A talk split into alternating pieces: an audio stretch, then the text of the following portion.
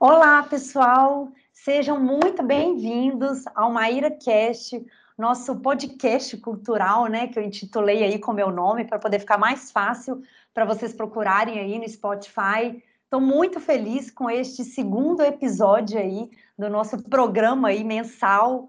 É, quero agradecer demais o carinho, né, de vocês de acompanhar aí nosso trabalho e cada vez mais eu tenho procurado trazer convidados para a gente poder refletir, conversar, enfim, debater, né, sobre o nosso campo, principalmente, né, do patrimônio cultural, mas claro, abrangendo outras questões aí da nossa cultura brasileira. Então, é, já quero agradecer, né, de antemão, vocês que têm acompanhado aí nosso nosso percurso cultural, né, vamos dizer assim.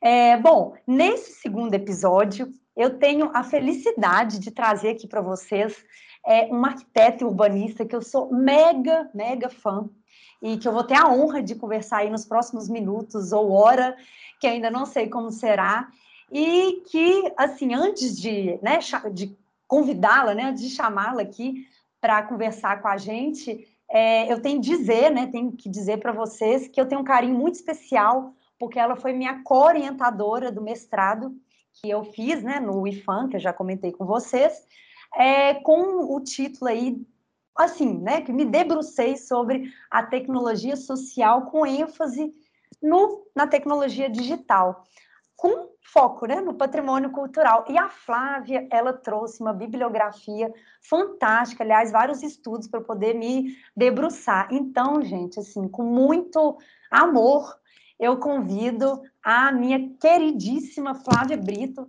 para conversar aqui com a gente nos próximos minutos. Flávia, muito obrigada de você ter aceito meu convite. Seja muito bem-vinda.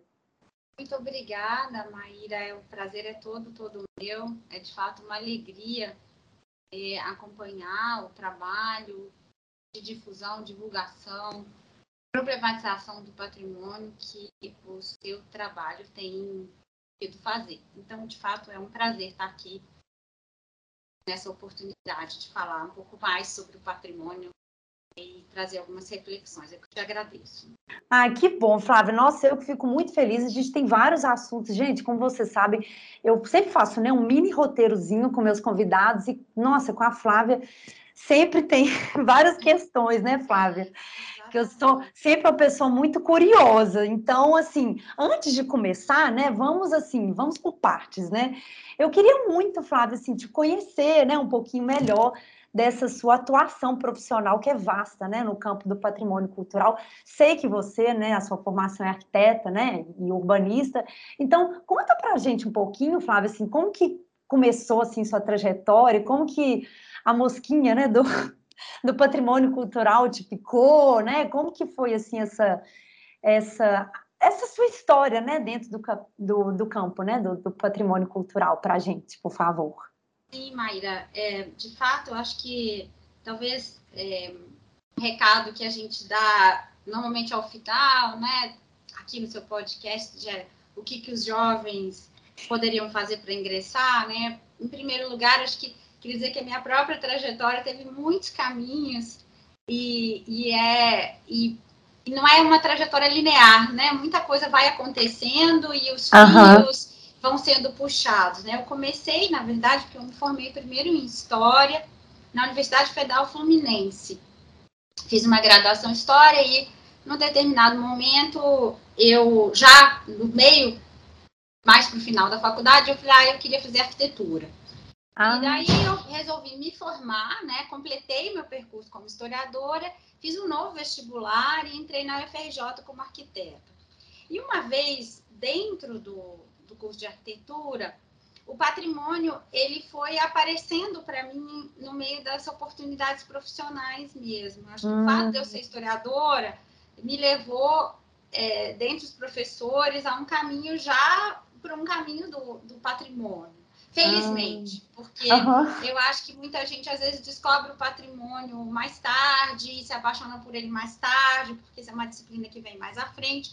Para mim, veio logo cedo na faculdade, eu tive uma primeira oportunidade de fazer um estágio é, no escritório que se chama Grupo de Arquitetura e Planejamento, de um querido professor Alfredo Brito, que me chamou para trabalhar num projeto Cores da Cidade. É um projeto que era das tintas.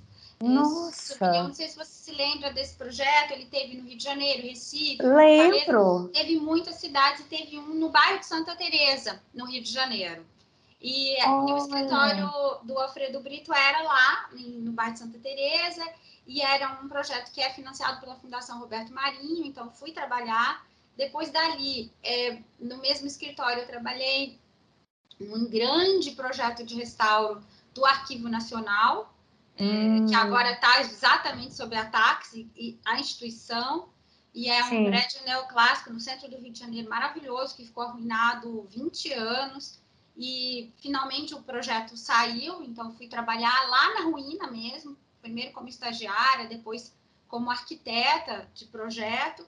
E nesse meio tempo também eu trabalhei em outros escritórios, como Hernani Freire, Arquitetos Associados, que é um, escritório é, importante do Rio também, que faz é, projeto de restauro, fez a Casa das, da Parque das Ruínas, também no bairro de Santa Teresa. Enfim, a, minha graduação foi sendo... É, eu tive muitas oportunidades de estágio, muita gente incrível que, uhum. que, que, abriu essas primeiras portas de trabalho. Uhum. Depois, logo recém-formada, eu já comecei a fazer um mestrado, quis fazer logo em seguida, e o meu trabalho de graduação foi sobre o conjunto do Pedregulho, que ah. é uma proposta de restauro do, do Pedregulho. Isso na graduação, Isso na minha graduação em arquitetura. Meu TFG foi sobre isso. Uhum. Então, Olha, eu já estava, eu já me formei muito mergulhada nesse campo hum. do patrimônio, né? Sim, sim. Mas aí, quando eu comecei a trabalhar, eu voltei para as ruínas do Arquivo Nacional e fui trabalhando em outros projetos, como o escritório do Hernani, no hospital, é, o Hospital São Francisco de Assis, no, no centro do Rio também. Uhum. E, ao mesmo tempo, fui conciliando com meus estudos do, do mestrado. E por uma, por uma coincidência dessas da vida que no momento não são muito felizes, eu estava trabalhando no, no, projeto do restauro do Hospital São Francisco de Assis, quando uhum. o contrato foi interrompido. A gente sabe, né, que patrimônio, infelizmente, obras de restauro tem muito essas, essas intercorrências, né? É verdade. Acaba o dinheiro, muda o, o, enfim, o gestor. Muda o gestor. É. É, enfim, isso acontece muito. Então, a gente tem que ter, de uhum. fato, preparo, obra pública, né? Sim. O restauro, invariavelmente, é, são obras públicas, né? São grandes é. obras públicas. Sim. E aí acabou de. Acabou, enfim, teve uma interrupção no contrato. E eu falei, bom, e agora? Eu estava fazendo mestrado, e aí, mas tinha esse trabalho em paralelo. E aí, é, o Alfredo Brito, é, que é, de fato, depois se tornou um grande amigo uhum. e parceiro também de projetos, ele me convidou para trabalhar no INEPAC, que é o órgão estadual do, do Rio de Janeiro, né? Do Rio. Que legal! E ele era conselheiro lá e, enfim, fizeram um, um grande projeto de inventário. Você uhum. vai gostar disso, porque você trabalha com, essas, com os inventários atualmente. Uhum. Um inventário que é, na verdade, financiado pelo SEBRAE, com uma chancela da Unesco, e elaborado pelo INEPAC. Eles estavam ah, tá. contratando equipes para fazer inventário, se chamou Caminhos Singulares do Estado do Rio. Hum. Então, era um inventário bem territorial, era, é, tinha caminhos do ouro, do café, do açúcar e que legal. do sal. É um inventário maravilhoso. Quem não conhece, ah. esse material está todo está é, disponível online no site do INEPAC, ou pelo hum. que estava, né?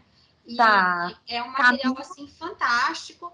E eles uhum. estavam contratando equipes, então eu fui trabalhar. E aí fiz esse, esse coordenei o inventário dos caminhos do ouro. E, e foi bem na época da, do Instituto Estrada Real, de todo esse projeto com o qual o IEFA também se envolveu. Sim. E, então, é, foi um trabalho incrível. E a partir daí, eu coloquei o pé nas instituições públicas e não saí mais. Sério, Flávia? Dali eu. Foi daí, então. Eu né, fui ficar, me tornei diretora de pesquisa uhum. e documentação do INEPAC. Nossa. E dali eu fiz o concurso, depois do primeiro concurso do IFAM, que não tinha concurso, né, desde. Na verdade, nunca houve um grande concurso para o IFAM, eu fiz o primeiro é, dessa leva dos anos 2000. Uhum. Ah, tá. E aí me tornei arquiteta do IFAM, e nisso eu já estava de mudança para São Paulo, né, por questões pessoais, e, e, e, daí é, pude escolher a minha lotação em São Paulo, e aí trabalhei no, no IFAM é, de São Paulo oito anos. E até que eu finalmente, aí depois desse tempo, fiz um concurso para a USP e, e, com uma certa dor no coração, de exoneração do IFAM, de verdade, porque o, o trabalho no patrimônio ele é muito é, trabalhoso, é, é. mas ao mesmo tempo ele é extremamente prazeroso. Gratificante, né, Fábio? É, é muito bonito porque a gente conhece muita gente, a gente interage com muitos lugares, com vê é. muitas coisas que as pessoas não veem, né? Então, Sim. de fato, é muito gostoso. É muito pesado, porque tem muita responsabilidade, enfim. Mas a gente é. pode falar disso. Então, enfim, essa foi um pouco a minha, a minha trajetória, assim, muito rapidamente, do que eu fiz nos órgãos. E, e fora as questões de pesquisa, que a habitação social e patrimônio nunca me sempre correram em paralelo a toda essa história com, com o patrimônio. Mas, Ex exatamente. Eu vou até engatar essa, essa. Nossa, porque essa atuação né, assim, profissional sou bem resumida, ela se estende também na academia, né, Flávia? Você falou da adaptação social. Se você puder contar um pouquinho para a gente também desse, dessa trajetória, porque hoje, neste momento, você está é, finalizando, né, o pós-doutorado. Então, é, como que foi, vou... né, esse então, caminho seu eu... na academia? Porque assim, Flávio, desculpa, é, a gente é, a gente pensa assim, por exemplo, ah, o, né, o, o, profissional entra no órgão público, né, atua e depois vai a campo, e, sabe essa mistura, assim, que porque você caminhou para todos os lados, assim, né? É, e caminha foi... até hoje. Então, como que é, assim, para você que teve do outro lado, para cá, sabe? O que, que, que, você conta, assim, desses, dessa caminhada? É, de fato, foram escolhas, né? Eu, como eu, eu queria sempre, originalmente, sempre sonhei ser professora de história, e aí resolvi ser ah. arquiteta. Então, eu, eu sou de uma família de acadêmicos, então eu achava que era importante seguir os estudos, né? Achava Entendi. que era importante ter é, um, ter essa atuação na docência, que é uma coisa que eu amo de paixão fazer, assim, é, é de fato eu adoro dar aula. E é daí eu, para isso, né, para ter uma carreira acadêmica, a gente precisa ter a formação. Então, Sim. uma coisa foi sempre correndo muito em paralelo, e eu, eu tive, tinha uma certa clareza de que, mesmo que eu trabalhasse em escritório de arquitetura, que foi como a minha carreira começou, né, fazendo projetos, Sim. mas logo foi para a área pública. Eu, eu queria muito poder fazer as duas coisas, dar aula.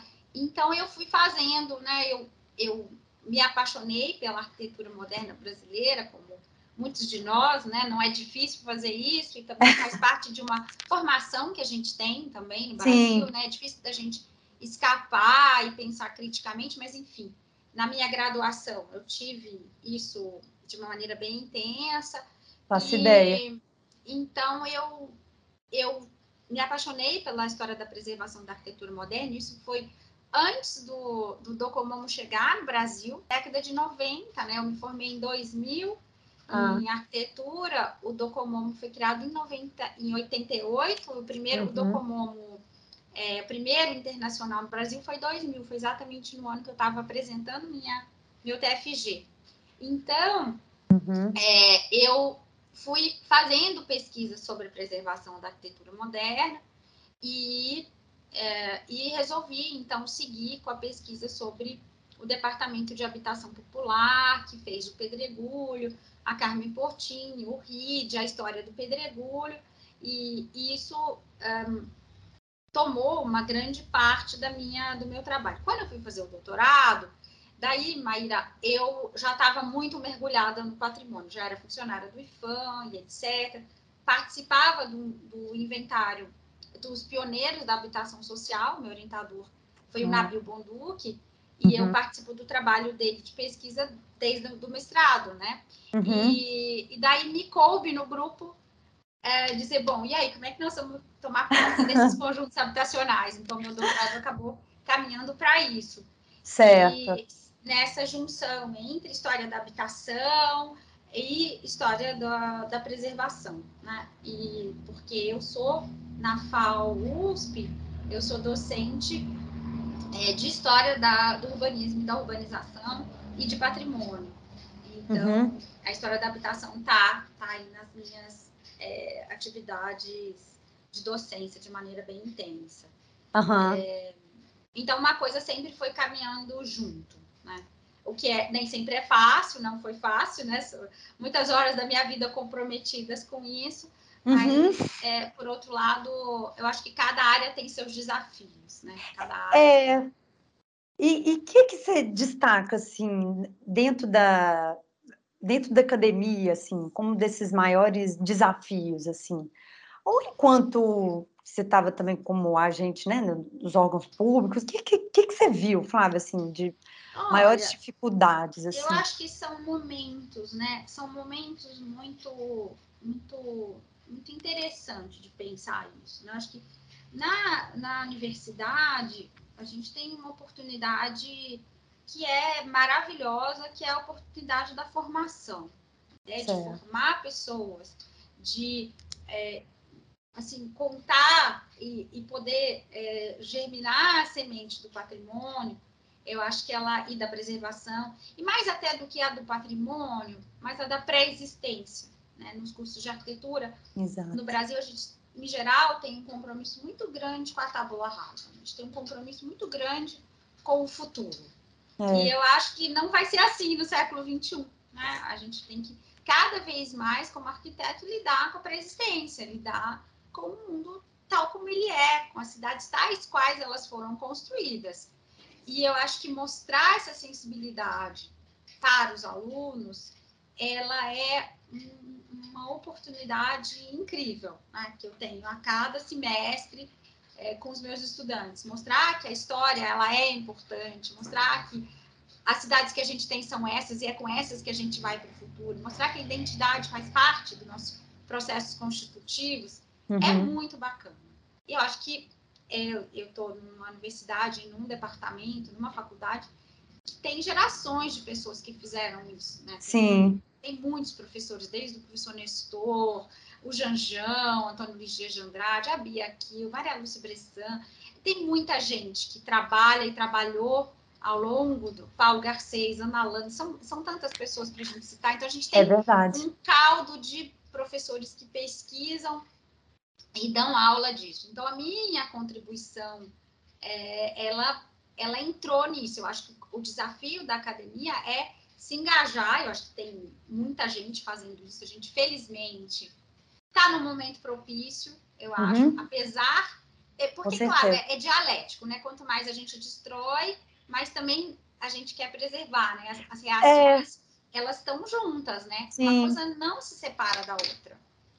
Então, Exato. eu acho que tem uma sensibilidade, tem um incômodo muito grande é, em Sim. relação a isso. Então, eu acho que o desafio de formar, ele é, ele é ele é um privilégio, ele não é nem um desafio, sabe? Ele é, ele é uma alegria, né? Poder Sim. sensibilizar e dizer, olha, é, peraí, não, vamos, não precisa só fazer arranha-céu. Ou se você quiser fazer o arranha-céu, talvez tenha lugar para isso na cidade.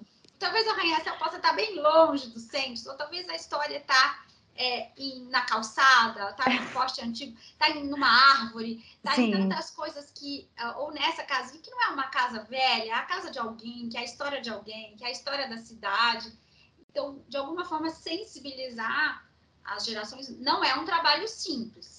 É isso que eu ia te perguntar, Fábio, não, não é, né? Porque... Não, não é simples, mas eu acho que entre os estudantes é, é existe uma abertura, né? E o trabalho de uhum. professor tem isso. E eu acho também o momento é propício, porque eu acho que o tema do patrimônio, ele, ele, ele é muito grande hoje no Brasil, né, Mas Muito, acha? muito, demais. Inclusive, Flávia, esse, esse debate né, que você traz aqui da, da cidade, né, a relação da cidade com o patrimônio, enfim, com a preservação, isso são pautas que, enfim, é seculares, né? A gente é, esbarra isso em vários em vários momentos da história, né? Seculares, é. assim, estou exagerando, né? Mas, de, de qualquer maneira, em, em termos de legislação e tudo mais, é, são é, é, é, são olhares que exigem esse cuidado, né? E, e na academia que é o, é o lugar para isso, né? É o lugar eu acho que a gente tem tido uma, uma produção muito grande né, dentro das, das instituições de ensino superior no Brasil, uma produção de patrimônio, a gente tem muitos congressos, a gente tem uma, uma ampliação muito grande né, desse, uhum. desse é, dessa atuação. Eu acho que a gente tem que sair é, do edifício. Eu acho uhum. que não uhum. é só pensar o edifício, o restauro. Acho que isso as pesquisas ampliaram muito. Tem é, muitas pesquisas de excelente nível, excelente qualidade que continuam sendo feitas e devem continuar sendo feitas. Uhum. E eu acho muitas delas orientadas pela Bia Kiel, mas a gente tem gerações de outras pessoas que, que, que têm feito é, trabalhos importantes nessa área de orientação é, dos critérios, da relação de teoria e prática, uhum. é, mas eu acho que a cidade ainda é um desafio para a gente, que, que de resto é o desafio do campo do patrimônio, né, Maíra? Um dos. É. Mas a gente pode falar isso Exatamente. a seguir. Eu acho que nos órgãos públicos, que eu acho que a, o, o ponto nevrálgico hoje são os órgãos públicos, né? Eu acho que os órgãos Concordo. públicos, eles é. estão mais do que ameaçados, né? Eles Sim. estão em franca processo de extinção. É, e isso é muito grave. Eu acho que esse é o maior desafio. Daí a gente é, fica se perguntando o que, como academia, pode fazer. E o que eu tenho tentado fazer, minimamente, ah. é participar dos conselhos. Né? Eu participei do conselho ah, do Condefat, alguns tá. têm assento. Eu participo como suplente do Conselho do Compresp, que é o Conselho Municipal, uhum. e a gente tenta, pelo menos, fazer uma voz, é, uma voz de é, discussão sobre a questão do patrimônio, porque, uhum. é, na verdade, sequer há essa discussão. Né? Então, eu acho que o desafio principal hoje está é, no sucateamento dos, das áreas técnicas, é. É, no sucateamento é, e na, na, mais do que sucateamento, sabe, Maíra? É na, é. na, na conflagração dos conselhos, em que nem uhum. sempre os interesses do patrimônio, os interesses da preservação, eles estão em primeiro lugar. Muitas vezes, os conselhos têm sido lugares, os conselhos e os órgãos, justamente de é, luta pela viabilização da transformação. Sim. O que parece uma loucura dizer, mas é exatamente isso que acontece. Ou seja, e, é, a, a, gente se vê ou, escutando as pessoas defendendo a destruição, porque a cidade é. precisa se demolir, a cidade precisa se modernizar, a cidade precisa se atualizar, a cidade precisa e é, o que eu olho, acompanho estarrecida muitas vezes, e é que uh, dentro de um conselho de patrimônio, a gente deveria estar justamente é, se colocando pela preservação, né? E Sim. não se colocando em favor do edifício. Porque para defender prédio, né, Maíra, eu sempre falo, tá cheio de gente, né? Para defender o patrimônio, nem tanto. Que parece uma coisa meio óbvia, mas é isso que, que, que a gente tem visto é, quinzenalmente no, no Compresp e o Condefat também não tem ficado para trás, né? É... Que... É, o que, que você acha que está caminhando, assim, Flávia, dentro disso que a gente está falando, nessas questões dos, dos órgãos públicos? Eu acho que são situações diferentes. Acho que dentro do IFAM, né, o IFAM hum. tem uma situação é, de, de aparelhamento uhum é, das superintendências, aparelhamento da, é, das áreas, da área central, né, de, no sentido de que é, nem sempre as pessoas que são tecnicamente qualificadas, é, que são preparadas, ou Sim. que têm uma história institucional, elas têm, têm é, tido a oportunidade de seguir com o seu trabalho. Sim. É, e interesses que são é, que não são os da preservação têm, têm se colocado adiante, pessoas que é, não têm preparo ou não estão no âmbito da discussão. E é claro que eu acho que o patrimônio tem que se democratizar, mas eu acho que talvez, acho não, esse não, não seria o local para isso. né, dentro dos órgãos de patrimônio. Então, uhum. isso é um fato. É, é, aí tem muitos técnicos, pessoas que muito aguerridas que estão bravamente tentando denunciar, se colocar e etc. Dentro dos conselhos é, de patrimônio aqui de São Paulo, que é o que eu acompanho melhor, uhum. é, eu a situação é um pouco, ela é, é bastante complexa e implicada, porque os conselhos eles aprovam os projetos, né? não é como no, no, no IFAM, que a superintendência é que aprova o projeto, né? Não passa Sim. conselho, conselho consultivo vão coisas como tombamento, coisas muito excepcionais, né? Nos órgãos de patrimônio, aqui de São Paulo, é o conselho que aprova. Portanto, a primeira providência foi mexer no conselho, mudar a composição do conselho, é. de modo que o conselho não seja mais um conselho consultivo da sociedade, mas um conselho de governo. E como que faz isso, Maíra? Faz da seguinte forma: coloca uma maioria de assentos de pessoas que são representantes das secretarias. Então, Entendi. todas as pautas do governo, elas passam porque os interesses da, da sociedade, que estavam uhum. ali representados, por exemplo, nas universidades públicas, Sim. em outras instituições, eles ficaram diminuídos. Então, numa hora de uma votação, é sempre uma agenda de governo. E o, o patrimônio não pode ficar à mercê de uma agenda de governo, necessariamente. Claro que tem pautas de governo que é, podem e devem entrar na agenda se elas forem uhum. pautas de preservação. Sim. Perfeitamente. Mas elas não podem ser uma maioria, porque senão, para que serve o conselho? Serve para legitimar uma decisão de, gover de governo? Não. Sim. E eu te dou um exemplo Exatamente. muito concreto. É. Te dar um exemplo uhum. para isso não ficar abstrato para quem é, eventualmente for nos ouvir ou está nos ouvindo, Maíra. Que é o caso do Por ginásio do Pirapuera.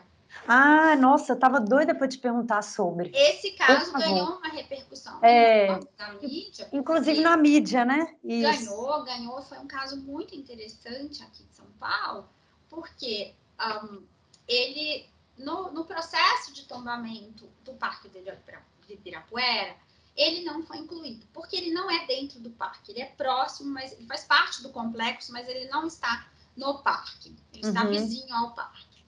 E era uma estrutura é, que foi projetada pelo Ícaro Castro de Mello, e, e para além disso, ele teve, faz parte da história de São Paulo, inúmeros shows, espetáculos, é, inúmeras competições de vôlei, de judô, de, de muitas a, a, atividades ligadas ao esporte brasileiro, ali Sim. tiveram lugar.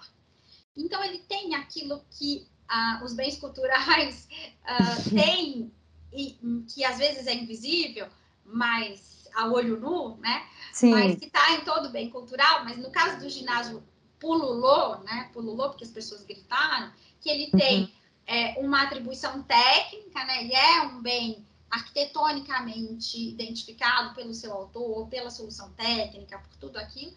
Mas, mais importante do que isso, ele tem uma apropriação social gigantesca. Exato. De pessoas que gostam daquele ginásio. Uhum. Ou seja, ele era um né? patrimônio né? de muitos lugares. Né? Uhum. Ele era um patrimônio. Ele é um patrimônio. Patrimônio cultural no, no sentido contemporâneo do termo. Uhum. E o que, que aconteceu na hora que foi pro, pro, pro conselho? Precisava ser. É, haveria né, um, um, projeto de privatização para que ele to se tornasse, então, mais economicamente rentável. Sim. Deixaria de ser um espaço de formação de esportistas, de atletas, né, pra, melhor dizendo, para ser uma grande arena com espaço para café, com shopping, com é, todo um complexo que até teria algum esporte, mas muito diminuído. Uhum. E é, para isso, então, houve uma grande grita, porque não, não, não é possível, não houve acordo de que aquelas atividades que eram financiadas é, do esporte, que elas precisavam continuar, que elas são importantes para o Brasil. Né? Mas é, o projeto, então, não previa a, a mudança né, desses Sim. usos. Para isso, então, se recorreu ao patrimônio, né? Porque o tombamento, ele é muito poderoso. Né? Por que, que é, sempre tem críticas ao tombamento? A gente não deve ser ingênuo, né? Porque o tombamento, ele é uma, uma instituição jurídica brasileira muito significativo. Ele dá conta de preservar a matéria. Ele pode não conservar a matéria, uhum. mas ele preserva. Ele, preserva. Ele, uhum. ele diz, olha, aquilo que está lá. Aí a gestão pública, se vai conservar, se vai dar uso, se... aí é uma outra história. Mas uhum. ele, como instrumento jurídico de salvaguarda do bem em si, ele é muito poderoso. Sim, né? concordo. Então, recorreram aos, ao órgão de, eh, estadual, ao CONDEFAT, para fazer o tombamento.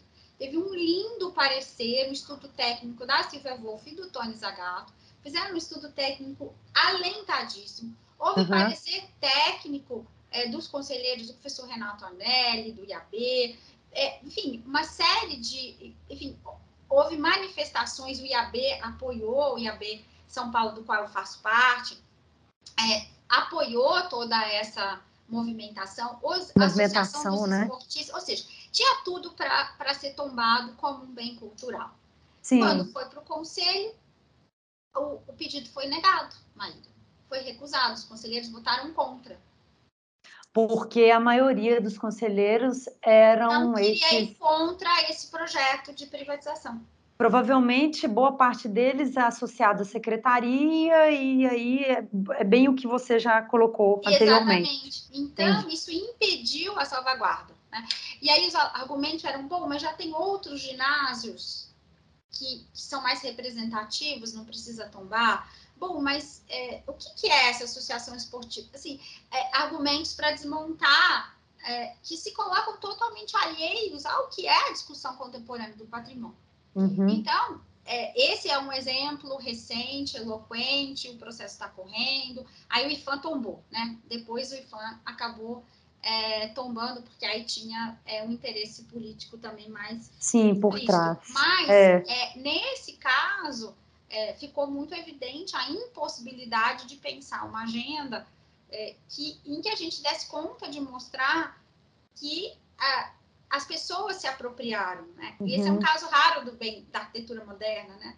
É, exatamente. Então, eu acho que ele é um caso muito importante. Mas tem outros, né? É, a pressão no Compresp do mercado imobiliário, que é o órgão, o Conselho é, Municipal de São Paulo, a pressão do mercado imobiliário, ela é feroz, né? Ela é, é né? feroz né? nos bairros tombados. Teve um episódio recente é, da Grota do Bexiga, de construção é, de edifícios em cima de uma nascente, uma área protegida, Nossa. e que ah, não se conseguiu reverter. Os conselheiros voltaram a favor da, do, do edifício, em cima de uma nascente, numa área, numa poligonal de, na verdade, um poligonal de entorno grande com vários bens tombados. Então, não Nossa. conseguiu evitar, outros edifícios estão sendo aprovados, e do lado de, de uma, uma casa tombada, e a gente se pergunta, bom, mas é, então tudo pode de tudo, né? Porque se pode um edifício de tantos andares, ele não impacta um bem tombado, é, é difícil da gente entrar numa argumentação. Então, assim, os embates com o mercado imobiliário em São Paulo e a pressão ela é muito grande, ela é muito grande. Então, os conselhos não têm dado conta, né? não têm conseguido é, se colocar, porque uhum. eles estão de fato servindo a interesses que não são necessariamente da preservação ou de pessoas que conhecem né, o, o campo disciplinar. O campo, nesse momento é... a gente tem que falar do campo disciplinar, porque ele é importante, porque ele existe, é, é, porque ele diz, olha, as pessoas estão dizendo que é patrimônio, os técnicos estão dizendo, a área é, o Bexiga, por exemplo, Maíra, é uma área urbana, não sei se você, acredito que você conheça muito bem, Sim. é uma área urbana, é um bairro, é um, é um bairro histórico de São Paulo, entre Sim. aspas, né? Mas ele ganhou essa condição de bairro histórico entre aspas, porque todos os bairros são históricos, né? É, ganhou essa condição Isso. porque é, ele foi logo protegido ainda nos anos é, 70 como objeto de inventário, 80, e depois nos anos 90 foi tombado. Uhum. Boa parte das suas edificações foram tombadas. Então, ele é uma área de São Paulo que é, congrega esse espaço de identidade da história, que estava sendo, estava lá preservado esses anos todos e a partir do momento que você aprova um edifício, um edifício Pronto. fura. Né? É, sim. E, aí, e abre espaço, né, Flávia? Abre, é, abre. É. É. Ô, Flávia, é, assim, essa, essa discussão que você está trazendo, você, você dá o exemplo de São Paulo, né? Isso a gente caminha para todas as cidades, né? Para todos os cenários com é, bairros, entre aspas, históricos, né? Talvez esse seja um dos, dos principais, assim, desafios do que, é que a gente pode entender como esse patrimônio contemporâneo. Será que, assim, essa, essa corrida, né, da, da especulação, enfim, a gente, aqui em Belo Horizonte, a cada bairro que você anda também se assusta, porque se não é tombada, é prédio altíssimo, é, é, altíssimo que eu digo de, é, de interesses, de andares, enfim, de, de, de, tudo, né? De abraçar, inclusive interferir na área mesmo, né? De é, é tombada, muitas das vezes colada em casas que são tombadas, enfim. Então a gente vê isso, a gente pode falar Salvador e tantas outras cidades que passam por essa, por essa pressão. Será que esse seria um dos principais, sei lá, desafios desse patrimônio edificado, né, que a gente está dando é, Porque Mas claro tá que tratando, é, a, a gente, poderia tá entender, né, Flávio, para outros, né? Se a gente fosse falar então do imaterial, nossa, é, ia, é, ia render um outro podcast, né? Exatamente. Eu acho que ele é um grande desafio. Né? Eu acho que é um grande desafio porque me parece que ele é um desafio conceitual. E eu vou uhum. tentar me explicar.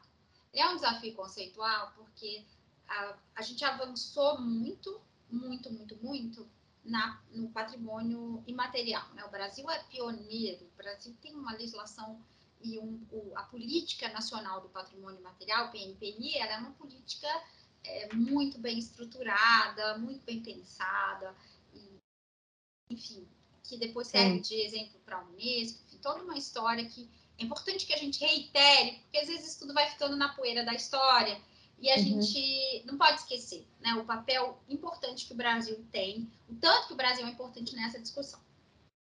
É com as críticas que a gente possa ter hoje, as críticas são sempre construtivas e vão nos melhorar é, no patrimônio. Mas é, é, o fato que foi um ganho muito grande, um ganho que se espalha para o patrimônio uhum. edificado no Brasil. Acho que a gente que conviveu, né, eu que trabalhei no IFAM, numa era numa década de grande expansão, eu digo isso com a maior tranquilidade. Eu acho que a, o convívio com os antropólogos, o convívio com as outras áreas do conhecimento foi extremamente benéfico para o patrimônio edificado. Né? Acho que ele nos ajudou a ampliar uhum. a, os nossos olhares. Eu acho que talvez é, é, a gente, os órgãos que eram hegemonicamente dominados pelos arquitetos e urbanistas, eles passaram a ser coalhados por outros personagens, sujeitos sociais que é, nos forçaram a uma sensibilização.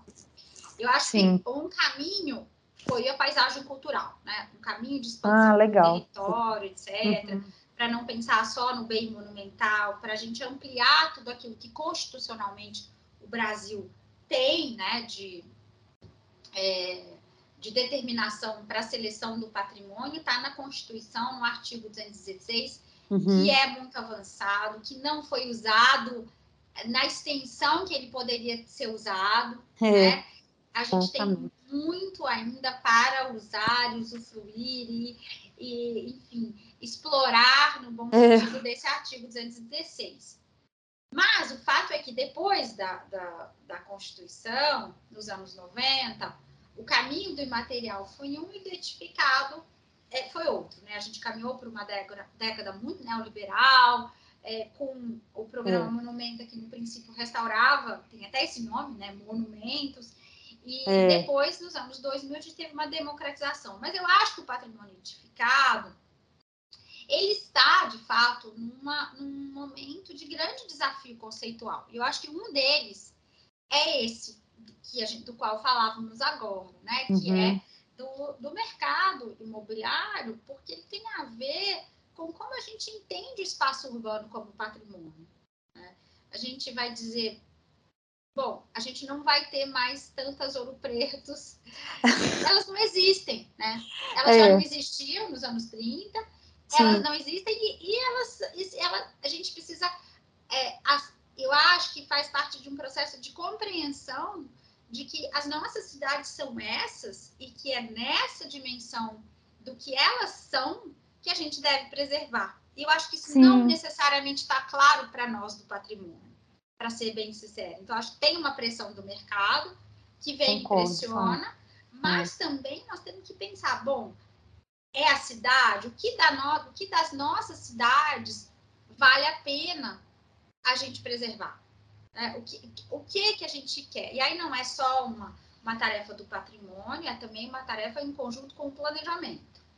É, eu ia até te perguntar, né? Instrumentos, enfim, plano diretor e tantos outros, eles podem auxiliar nesses. De, né, nessa... Eles deveriam, né? Deveriam, eles devem né? auxiliar, mas nem sempre isso tem é... sido uma máxima, porque uh, muitas vezes o, uma ideia de que tudo é patrimônio, ou de que patrimônio não é só o colonial, ou que o patrimônio não é só o monumental, ou que uma trama urbana, um café, um, um, um modo de vida, uma casa, uma vila, é, um tipo de arruamento, uma, uma festa naquele espaço, quer dizer, que toda uma, uma forma urbana é, uhum. ou de cidades pequenas, médias e grandes, ela é passível de interesse ao patrimônio, não é só uma somatória de arquiteturas, eu acho que seria uma tarefa a ser compartilhada com o planejamento.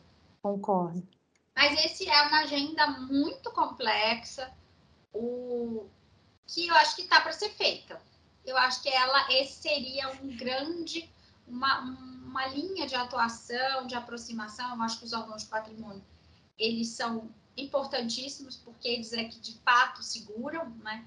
Nem sempre os planejadores é. estão interessados no, no, na, na pré-existência, eles têm agendas que muitas vezes são mais emergenciais, é o transporte, é a habitação, é, enfim, são é, muitas agendas e uhum. a agenda da cultura, a agenda do patrimônio, ela ela fica a, um pouco à margem ou é olhada com pouca sensibilidade. Eu acho que faz parte aí do processo de formação, de dizer, tá vendo aquela casinha ali? Ela não pode demolir. Sim. Ela é o que a gente tem, ela tem 100 anos, né? Sim. Ela Sim. é o que são as nossas cidades, ela é o que nos compõe. Eu acho que é isso que as pessoas de repente estão se dando conta, né? Bairros como, de classe média, como Pinheiros, é, uhum. Perdizes, que são bairros aqui de São Paulo, para ficar, por uhum. exemplo, paulista, as casas estão indo embora, assim, aos borbotões, elas foram demolidas completamente. Era só o zoneamento que segurava, depois que mudou o plano diretor, nem isso segura mais. De repente as pessoas estão vendo, bom, mas aquela casa podia ir embora, ela faz falta, ela, o prédio que vem aí vai esconder o céu, vai. Sim. É, é. Sim, vai. E aquela casa podia ficar com aquele comércio, com uma farmácia, com um uso cotidiano. É. é então, as pessoas estão percebendo que isso é é, é também um, um, desafio. E é um desafio nosso de dizer, bom, isso faz parte da nossa história, né? faz Sim. parte da nossa identidade. A gente está jogando isso de barato. Quem, quem de nós, Maíra, pode morar ou pode conhecer a casa dos avós para ficar aqui numa coisa de classe média? Exato. Quem de nós? É. Mas ninguém. Ninguém. Né? Porque é. tudo, é. tudo foi sendo substituído. Então, acho que é. Esse, é um, esse é um grande desafio, sim. Né? Eu citei dois já. Uhum. Ô, Flávia, é, você falando. Uhum. Desculpa, é só para. É, eu, me, me fez lembrar nessa sua fala de agora. É, num bairro, um bairro aqui em Belo Horizonte, que inclusive ele tem um grau de proteção alta, inclusive um plano diretor, é, um zoneamento né, definido de, enfim, da base né, protetiva, e assim, é, numa esquina extremamente ah, de movimentada e tudo mais, que é a Avenida do Contorno, inclusive é, umas né, das avenidas uhum. iniciais aqui do projeto inicial de Belo Horizonte, é, com uma faixa, eu passei um dia desses na porta, eu fiquei impressionadíssima, é claro que eu fiz questão de estudar ela por, por trás, porque eu vi uma faixa assim, Flávio, escrito, é, casa para alugar sem tombamento. Olha, só isso é, já dá.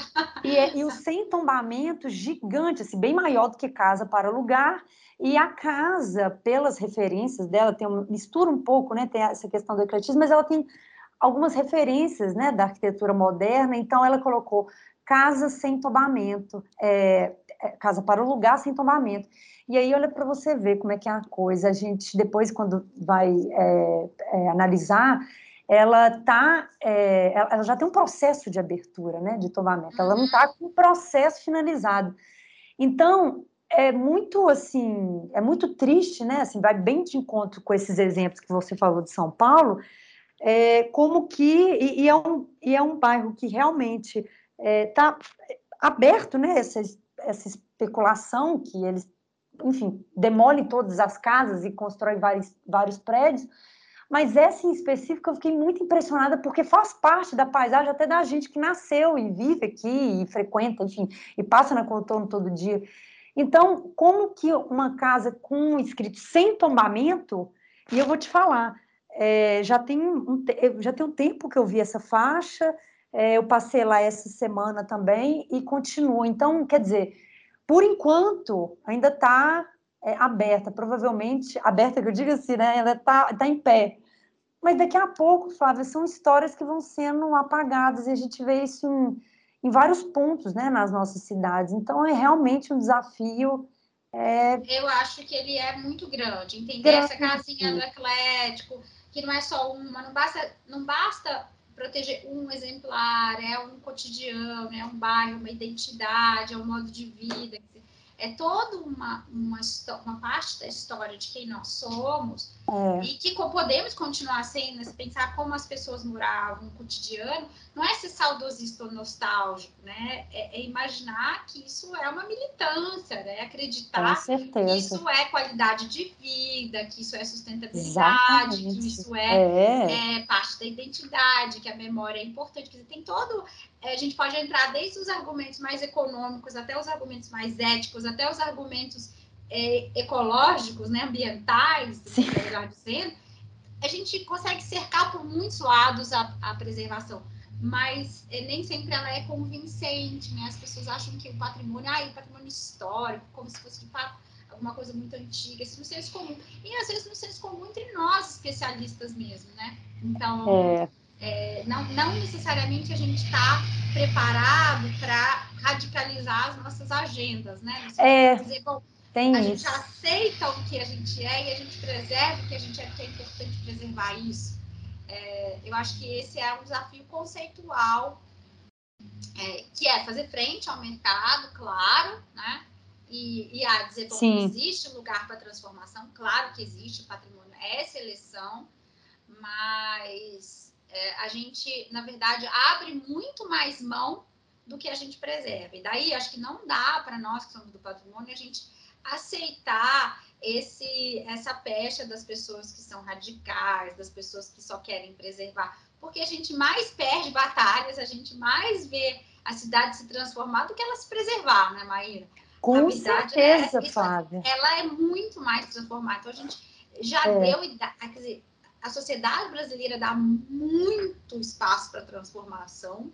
É, é, concordo plenamente, é e, isso. Então, no Brasil que... como um todo, né? É, no cenário é, continental mesmo. É, né? eu acho que é continental, acho que você falou bem, acho que são muitas as cidades que passam por esse processo.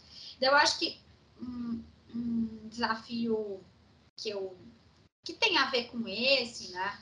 É, dois, né? Que eu acho que, que um é a pauta da democratização, né? Que está diretamente relacionado a essa que eu falei agora, né? porque eu acho que a sociedade ah. civil organizada, os sujeitos sociais, eles é, transitam nos, nos afetos é, sem querer saber e, e, sem se importar e sem que isso seja uma questão é, se esse é um estilo, se essa arquitetura é boa, se não é boa, se, se é que isso existe, se isso faz sentido, né?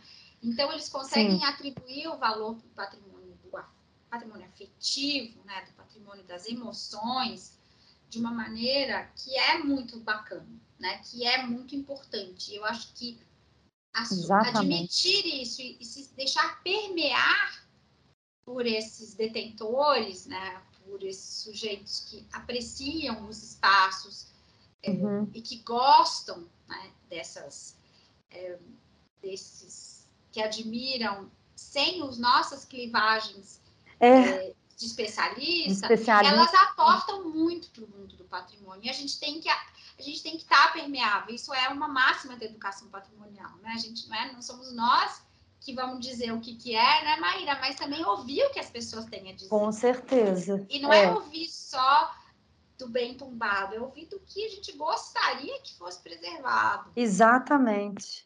Exatamente. E muitas das vezes, né, Flávia, é, são essas pessoas que vai trazer a verdade, né? Porque é, muitas das vezes a gente vem com essas camada. verdades prontas, né? E, e, na verdade você chega entende que não, né? Que tem Elas né? trazem né? uma camada que Isso. é tão válida quanto ela é uma camada, né? Isso é um, isso é uma, um, um ponto de é, virada do mundo do patrimônio desde os anos 80, né, na França, que é o país, né, França e Itália, né, que são os países que têm é, imensas políticas de preservação, Sim. um lugar gigantesco é, no Estado, né, eles é. uh, lutam para estar mais permeáveis a, a, aos sujeitos sociais. Eu acho que a gente abriu uma porta maravilhosa no, na, nos anos 2000, uhum. é, na, na, no período em que o ministro, que o Gilberto Gil foi ministro, uhum. mas a gente precisa abrir ainda mais para é, as pessoas que querem dizer, né, e a ideia de que ah, a pessoa brasileira não tem memória, é, isso são argumentos muito falaciosos é, e muito elitistas, né? Dizer, bom, com certeza. Desculpa. Aí tem é uma questão é. de altruísmo, né? Você tem que ou de compreensão do outro, né? porque você fala, ai, é excesso de memória, desculpa, mas como que você fala que é excesso de memória se a memória não é sua? É exatamente. Bom, você falou tudo. É, esse é, nossa, Flávia, você trouxe realmente o ponto. Seria esse um caminho, né? Dessa... Eu acho que é estar mais permeável. Eu acho que o uhum. material está mais permeável. Eu acho que, por exemplo, é. a política do IEFA, ela é muito bonita porque ela vem dos municípios, né? Isso é. já é uma forma de permeabilidade, de escutar o local, é, que é fantástica. É uma política de patrimônio que é invejável que o Estado de Minas tem. Então, não é só ouvir o que a pessoa tem que dizer, ou fala que é patrimônio, né? Mas assim, é institucionalmente como ouvir, eu acho que isso é uma forma, sem dúvida. Sim. E eu acho que e aí está uh, também em, interessados, a democratização é estar tá interessado que o patrimônio é uma política pública e que, como tal, ele deve contribuir para a, a constituição de uma sociedade mais justa, é, mais certeza. democrática, né? Cumpre é. esse papel, porque se a gente for olhar, bom, é, quantos patrimônios da cultura é, negra a gente tem, quantos uhum. patrimônios periféricos, pretos a gente tem? Sim. A gente não tem, a gente tem pouquíssimos ou quase nada, né? A gente tem uma narrativa muito, muito cristalizada. Né? Exato. Né? É social, ou, ou mesmo como a gente olha, porque a gente pode olhar para Ouro Preto pensando nas ordens, é, nas ordens terceiras de, é, de, a gente pode olhar para aquilo ali pensando como a história do trabalho, de quem construiu, é, da taipa. A gente pode também atribuir valor a uhum. partir de uma história de sofrimento. Sim. É, e isso pode ser bom para o patrimônio, né? A ideia de uma memória também é, da exclusão, a memória da dor, dizer, tem muita gente trabalhando com isso, mas uhum. acho que uhum. isso serve para descolonizar o patrimônio como alguma coisa que vem da Europa, com alguma coisa que vem de Exatamente. fora e que é só é. um monumento. É, olhando só para essa questão muito estética. Muito uhum. estética, exatamente, uhum. né? Então, é, esse, essa agenda do patrimônio, a gente defender que memória, pré-existência, manutenção, identificação, e permeabilização, mas a gente é, do patrimônio nas metrópoles, no interior, é, onde as pessoas querem que seja, ou que aquilo que seja, constitui essa identidade, seja objeto de atuação estatal, de, de ação institucional, uhum. de reconhecimento, é muito importante. E aí você pode me perguntar assim, mas é importante mesmo estar tá tombado? é sempre uma pergunta difícil, e eu, mas para ela não tenho muita dúvida. Eu acho que enquanto existir tombamento, É. Enquanto o tombamento existe, eu acho que ele tem que servir para tudo. Eu acho que ele é pedagógico, ele é didático, ele é, ele é um, é um rol do que, de quem nós somos. Então a gente tem que incluir aquilo, o que a o arco da diversidade da sociedade brasileira. Então, Concordo. onde está o patrimônio de gênero? Onde está o patrimônio negro? Onde está o patrimônio indígena? Tá, avançamos, ele existe. Não vou dizer uhum. que ele é zero. Uhum.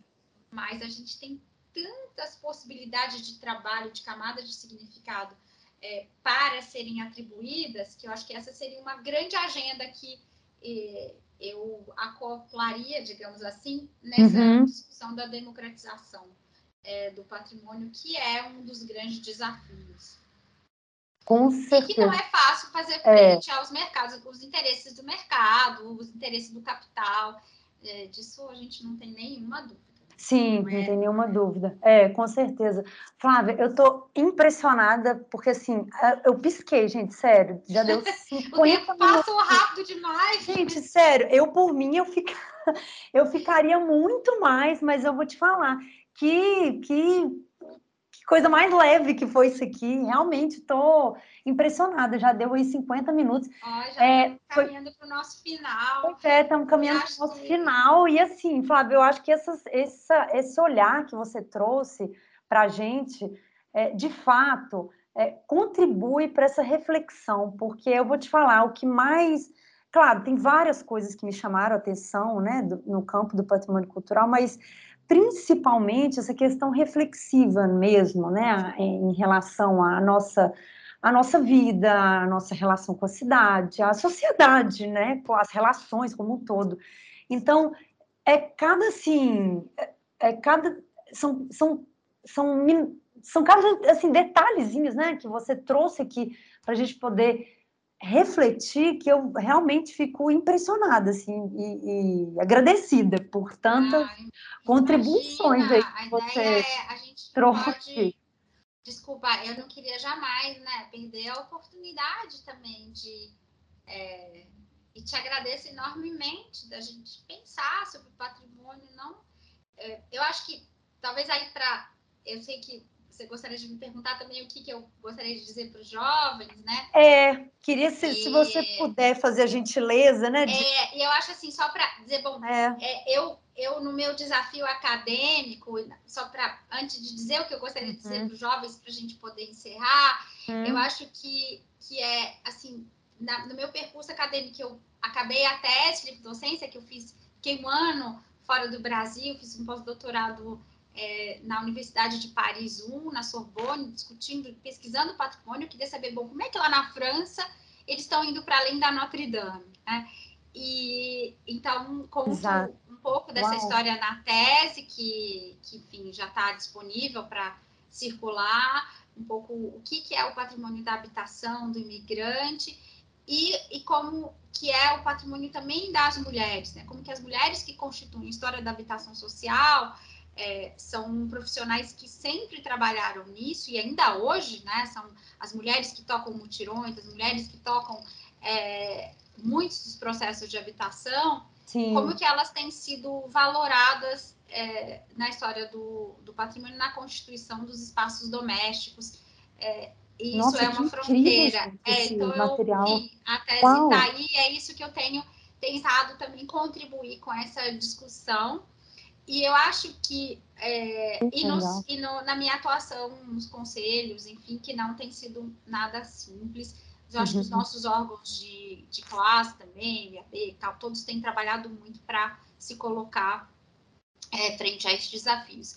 Mas eu acho que para o jovem, eu acho que a, a, o que eu gostaria de dizer é que muitas vezes, assim, eu não, quando, quando eu comecei a minha carreira, minha uhum. mulher era estagiária, falava, ah, eu trabalho com, sou historiadora, estou fazendo arquitetura, eu trabalho com patrimônio.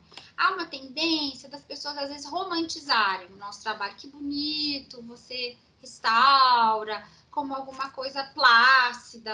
Ah, e tá. o patrimônio não é isso, né? O patrimônio uhum. é um uhum. território de conflitos, é um lugar da gente se colocar politicamente. Exato. Ele é, ele é tudo isso, ele enche a vista, ele enche a alma, ele, para gente que é apaixonado, né? Assim, são, são, coisas que, de fato, são, dão muita é, alegria e satisfação, acho que é um privilégio. escolhi Sim. de fato eu amo é, trabalhar com isso. Mas ele é, é preciso ter força, porque a gente precisa de gente engajada, ele é uma militância, como outras são, e ele não, não dá para a gente entrar placidamente, achar que é, é, tudo. Não é, né? Tem muitas dificuldades, você tem que é, entender que, é, enfim, as coisas não são tão simples, mas elas são necessárias. Eu acho que o interesse das gerações novas pelo patrimônio só aumenta porque também as pessoas veem que ele é, de fato, algo importante. Né? Sim. Eu acho que ele é uma agenda geracional.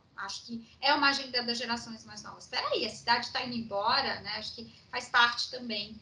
É, então, eu, eu, encorajo, eu espero que muita gente queira, é, queira é, trabalhar e, na iniciativa pública ou privada, seguir carreira acadêmica, o que quer que seja, no campo do patrimônio, porque ele, de fato, ele é um campo de é, muita, de muita satisfação profissional, é muito interessante, mas também a gente deve estar sempre atento que ele não é, não é simples, não vamos romantizar.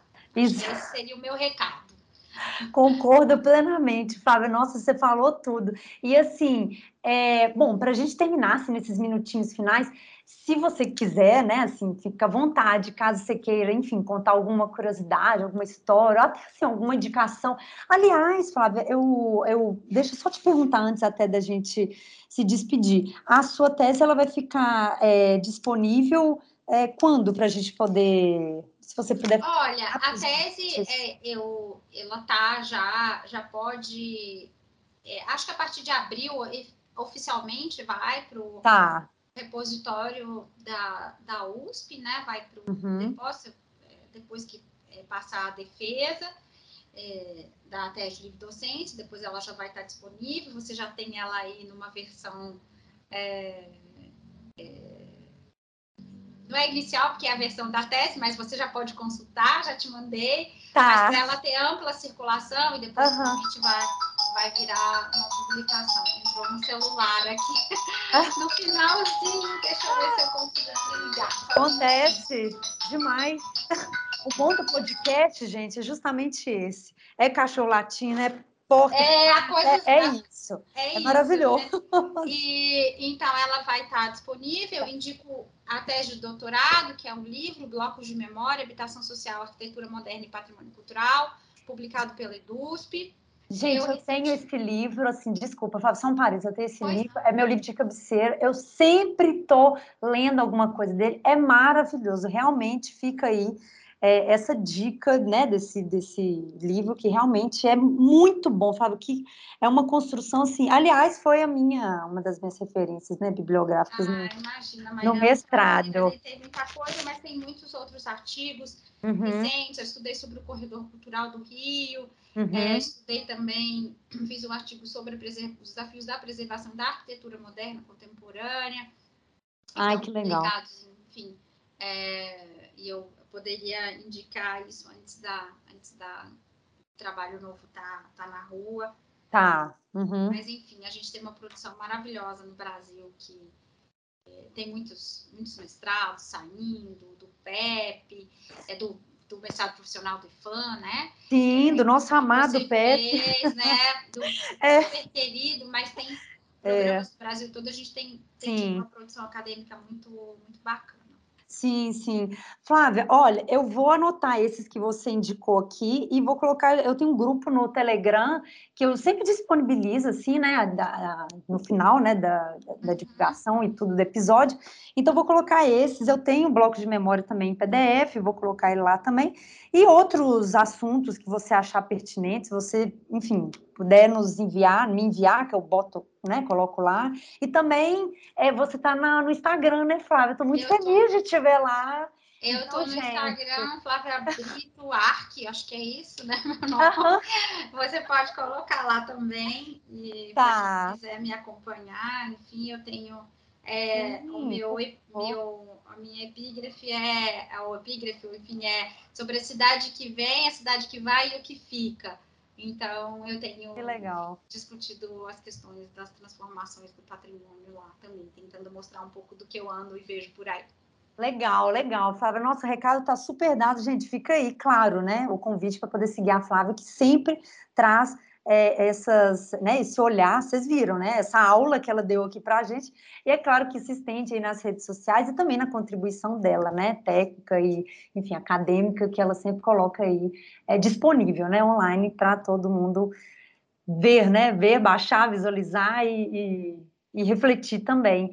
Então, Flávio, muito obrigada, assim, pela sua disponibilidade, seu carinho, atenção, né, com o projeto, e fica aí realmente meu enorme agradecimento por esses ensinamentos. Maíra, eu que, eu que agradeço de coração, não é protocolar, eu fiquei muito contente, fico muito feliz é, quando eu vejo os orientandos, orientandas e alunos engajados e prosperando, né, e fazendo suas próprias carreiras na história do patrimônio.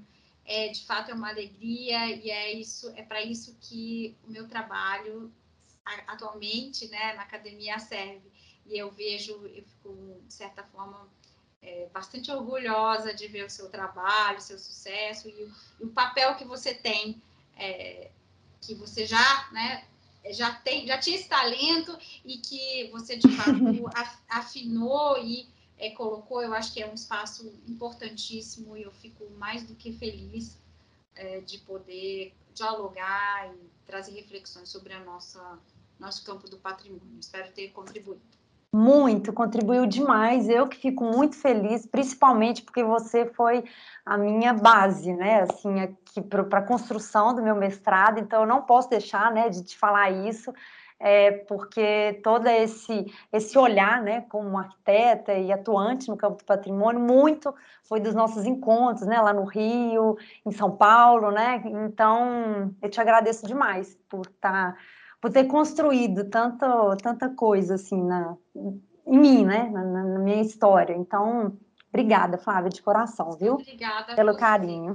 E a gente fica em contato, né? Então, Ficamos. dar um, um abraço pro pessoal, quem quiser me procurar, escrever, a gente se vê por aí. Tá ótimo, tá. É isso aí, Flávia, muito obrigada, gente. Muitíssimo obrigada por mais esse episódio e até a próxima, até o próximo episódio. Flávia, beijo grande. Um obrigada. Beijão, um beijo para todos. Beijo, gente. Tchau, tchau.